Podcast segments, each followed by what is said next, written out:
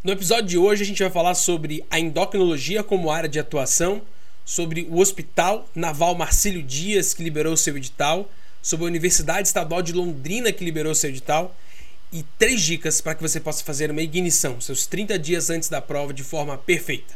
Roda a vinheta.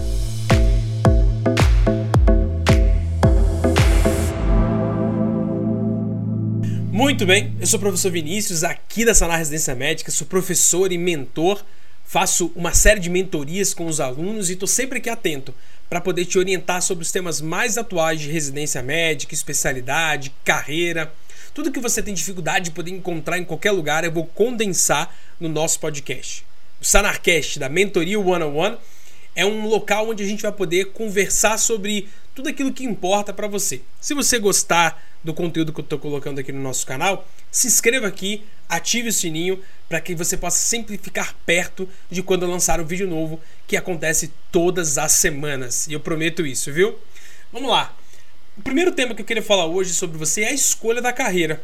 A escolha da carreira da endocrinologia. Por que, que eu estou querendo dizer sobre endocrinologia? O que, que a gente tem de tão importante na endocrinologia? Primeiro que, ó, de acordo com o censo da demografia médica, a gente tem 5.900 endocrinologistas que atuam no país. Só lembrando, para poder acessar a residência médica, a gente vai falar um pouquinho mais adiante, mas para você poder fazer endocrinologia, você tem que fazer a residência de clínica médica e depois fazer a especialidade de endocrinologia. Às vezes você pode acessar de forma direta na pós-graduação, mas depois você tem que fazer a prova de título para poder ser titulado pela Sociedade Brasileira de Endocrinologia. 54% dos especialistas é, de endocrinologia estão no Sudeste. E olha que interessante, somente 2% da população dos endocrinologistas estão na região norte e 9% estão na região centro-oeste. Só que o problema que a endocrinologista, que a endocrinologia trata, que é a questão especialmente do sobrepeso, dos distúrbios e das desregulações do sistema endocrinológico, atinge quase 60% da população brasileira. Então, se eu tenho somente 2% dos endocrinologistas na região, por exemplo, norte, lá tem muito paciente que tem distúrbio endocrinológico que precisa ser assistido. E por isso que a gente tem visto cada vez mais um aumento expressivo e uma procura importante pela especialidade da endocrinologia.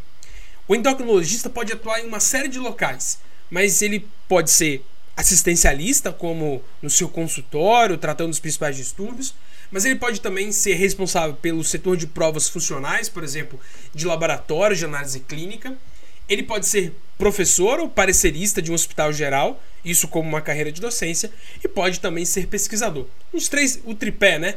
Ensino, docência e assistência, que às vezes é colocado sempre em, em, em, em visão para o médico que queira continuar na sua carreira.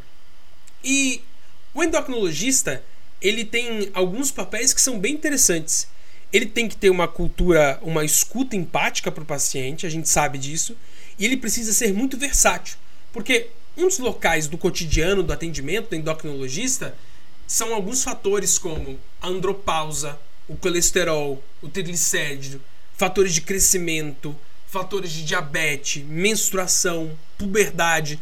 Na endocrinologia pediátrica tem a puberdade precoce, distúrbios da glândula supraadrenal, distúrbios da hipófise, excesso de pelos, obesidade, osteoporose, reposição hormonal na menopausa e tireoide. Então, essa versatilidade do endocrinologista poder atuar em diversos campos e por ser uma especialidade que hoje falta no país se comparado com outros países e tem uma desigualdade no território, torna a endocrinologia uma especialidade super em vista para aqueles que procuram um nicho ainda pouco explorado. Então, se eu tenho, por exemplo, a obesidade como um grande fator de comorbidade no Brasil, é, atingindo toda a população brasileira, e eu tenho os endocrinologistas que estão concentrados muito em São Paulo, existe uma grande oportunidade, no Centro-Oeste, no Norte, no Nordeste, para que possam ser explorados. E normalmente, quanto que o endocrinologista ganha? E aí eu vou fazer sempre aquele disclaimer. Tem uma coisa que é o dado oficial, tem uma coisa que é o dado que a gente coleta no dia a dia. O dado oficial coloca que o endocrinologista recebe um teto de 24 mil reais por mês. Mas isso são dados de pesquisa. Agora o que a gente percebe é que o endocrinologista, como é que ele consegue ganhar dinheiro na prática? E é isso eu quero trazer para você. Ele pode ganhar um dinheiro na consulta. Normalmente aqui em São Paulo, o endocrinologista cobra 600, 700 reais a consulta. Mas fora de São Paulo, 300, 400, 500 reais. No entanto, ele não para por aí. O endocrinologista pode acrescentar alguns outros procedimentos no consultório dele, como por exemplo a bioimpedância, que tem o seu ticket de 200, 300 reais. Pode acrescentar reposição naquilo que existe evidência científica terapêutica de vitaminas, naquilo que tem evidência científica. O endocrinologista pode fazer outros exames auxiliares no próprio consultório, como exames de esteira, como teste ergométrico, encaminhar para uma clínica parceira. E o endocrinologista também pode oferecer serviços agregados para o paciente, como por exemplo é, uma consulta auxiliar de um nutrólogo, ou com um nutricionista, ou com algum ginecologista. Esse ecossistema de poder montar então dentro, daquele, dentro da clínica de endocrinologia outros médicos para poder agregar valor para o paciente, além de poder fazer com que o paciente se sinta muito, é, muito bem assistido de forma completa, é o que dá o grande retorno financeiro para o endocrinologista. Então, normalmente, o endócrino vai ganhar 40, 50, 60 mil reais por mês na clínica dele de forma limpa já, né? Depois de poder fazer as consultas e colocando os procedimentos auxiliares. Agora, é óbvio que tem clínicas de endocrinologia onde os endocrinologistas estão ganhando seus 100, 150, 200 mil reais por mês porque fizeram exatamente isso, um ecossistema de atendimento daquele paciente.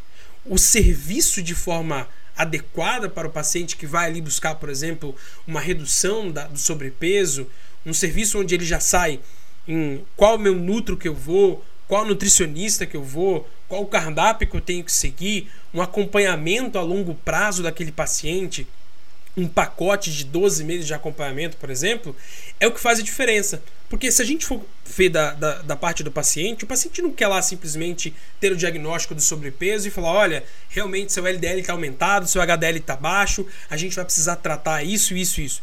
Ele quer sair com uma solução. Tudo bem, ótimo, você fez o diagnóstico para mim, mas o que, que eu tenho que fazer depois disso? E a gente está com muito essa visão mercadológica da obesidade, da, do sobrepeso. Agora, no tratamento de outros distúrbios do paciente, o paciente também quer, por exemplo, uma doença de hipófise, né, uma alteração hormonal na hipófise, ou uma quiescência precoce, uma osteoporose precoce. O paciente procura endocrinologista, mas quer também se ligar a um ginecologista, porque ele entendendo que há uma confiança naquele endócrino, ele vai procurar com certeza um ginecologista. Então, voltando na remuneração do endocrinologista, com certeza a gente vai ter num ecossistema bem montado, o endocrinologista ganhando de 40, 50 mil reais para cima e trabalhando sempre, né? Que é chama de 8 a 5. É óbvio que o endocrinologista bom ele vai trabalhar mais uma quantidade de tempo maior, mas esse vai ser o grande ganha-pão do dia a dia do endocrinologista.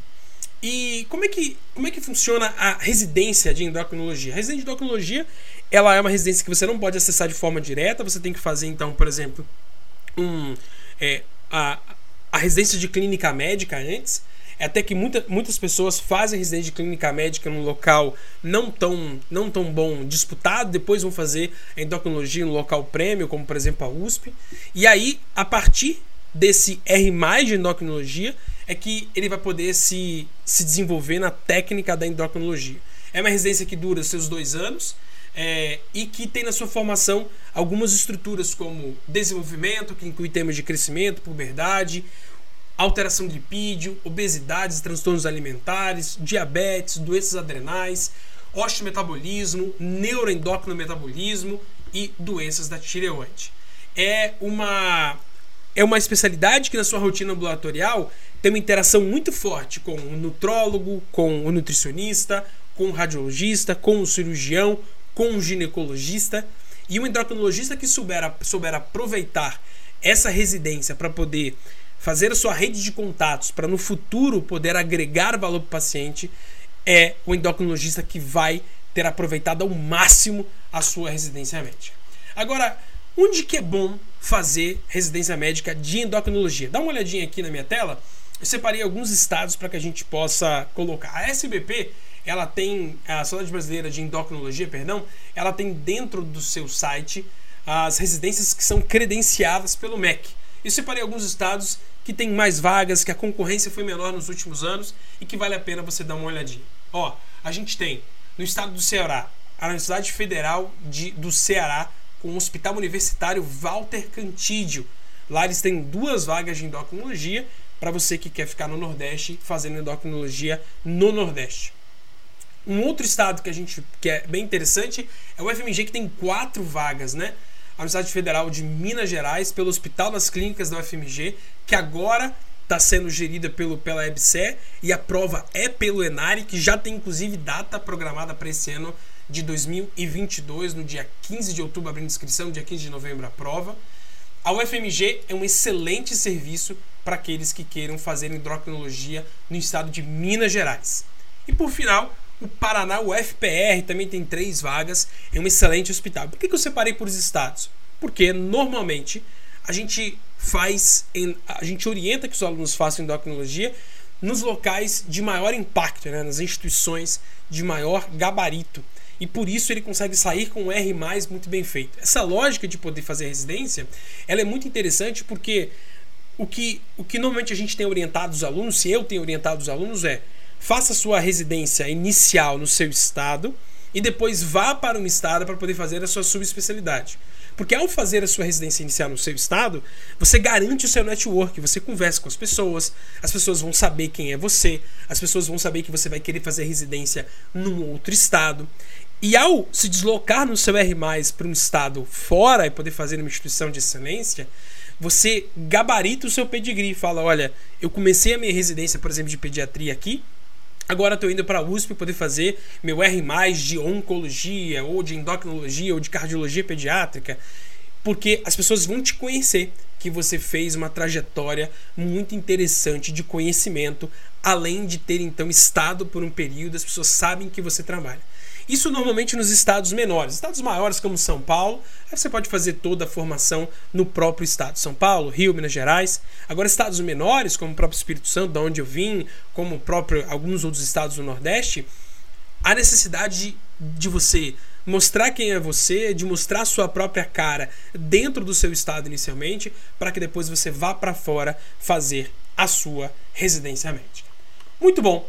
E aí a gente vai passar então para uma parte agora interessante que é poder falar dos editais que saíram, né? Quais são os editais que já saíram que valem a pena a gente poder falar? O primeiro edital que eu queria que você anotasse aí é o Hospital Naval, Marcílio Dias.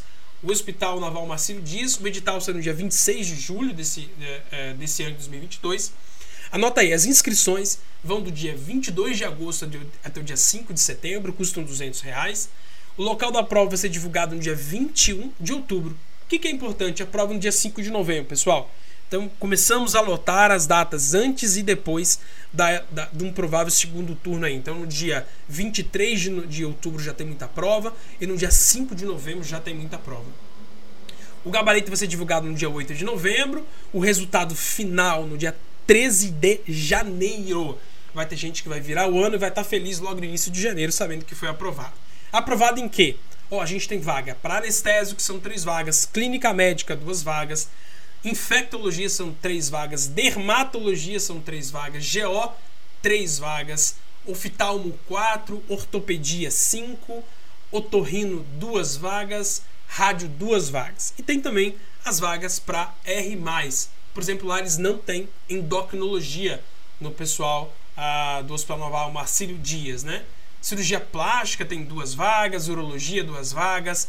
É um hospital muito forte em cirurgia, né? Então você vê como que tem, ó, cirurgia plástica, urologia, coloprocto, vascular, ombro e cotovelo, R3 em cirurgia endovascular, cirurgia da mão, que é raríssimo ter uh, uma residência disso, tem então uma vaga. Boa, esse foi o Hospital Naval Marcílio Dias. Mas a gente tem também a UEL, a Universidade Estadual de Londrina divulgou o seu edital. São 101 vagas que eu vou mostrar daqui a pouquinho para vocês. E a inscrição vai do dia 1 de setembro, está aí até o dia 3 de outubro, 600 reais a inscrição. A gente tem duas provas, né? Então a primeira etapa é uma prova objetiva que vale 90%, 9 pontos de 10, e a segunda etapa é uma análise curricular que vale 1 ponto de 10. O local da prova vai ser somente lá em Londrina e a prova vai ser no dia 23 de outubro, que eu falei, né? Dia 23 de outubro tem prova, no dia 30 não tem prova porque provavelmente é no segundo turno, e no dia 5 de novembro a gente vai ter prova. Mas se o professor não tiver segundo turno, as instituições precisam se preparar para um eventual segundo turno. Então elas já acabam isolando essa data do dia 30 de outubro para o segundo turno. A gente tem então os resultados da primeira fase saindo dia 18 de novembro e atenção, os resultados da segunda fase 7 de dezembro com o resultado final já no dia 19 de dezembro. Nem virou o ano e as pessoas já estão super felizes aí. E eu queria mostrar para vocês então aqui na nossa tela quais são as vagas. Olha que interessante. A gente tem anestésio 5 vagas, clínica médica aqui 16 vagas, dermato 3 vagas, medicina da família uma queda expressiva no passado foi 15, esse ano são 6 vagas por pausa, é, por, por travamento do serviço militar. Medicina intensiva, já uma, uma, uma especialidade separada da clínica médica, cinco vagas. Neurocirurgia sempre escassa, uma vaga. Neurologia, duas para acesso direto. 10 vagas de obstetrícia e ginecologia, duas vagas de oftalmo, quatro vagas de ortopedia, otorrino, duas vagas e pediatria 10, psiquiatria sendo três vagas.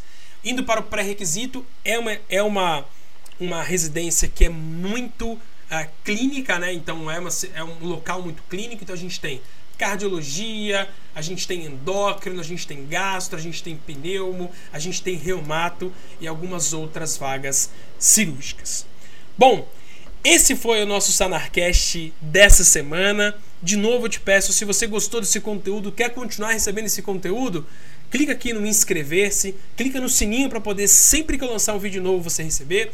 Eu vou bater esse edital da Universidade Estadual de Londrina passo a passo, eu vou bater o edital do Hospital Naval Marcílio Dias e vou lançar aqui no YouTube. Foi um prazer te ver. Fica com Deus, um super beijo. Tchau, tchau.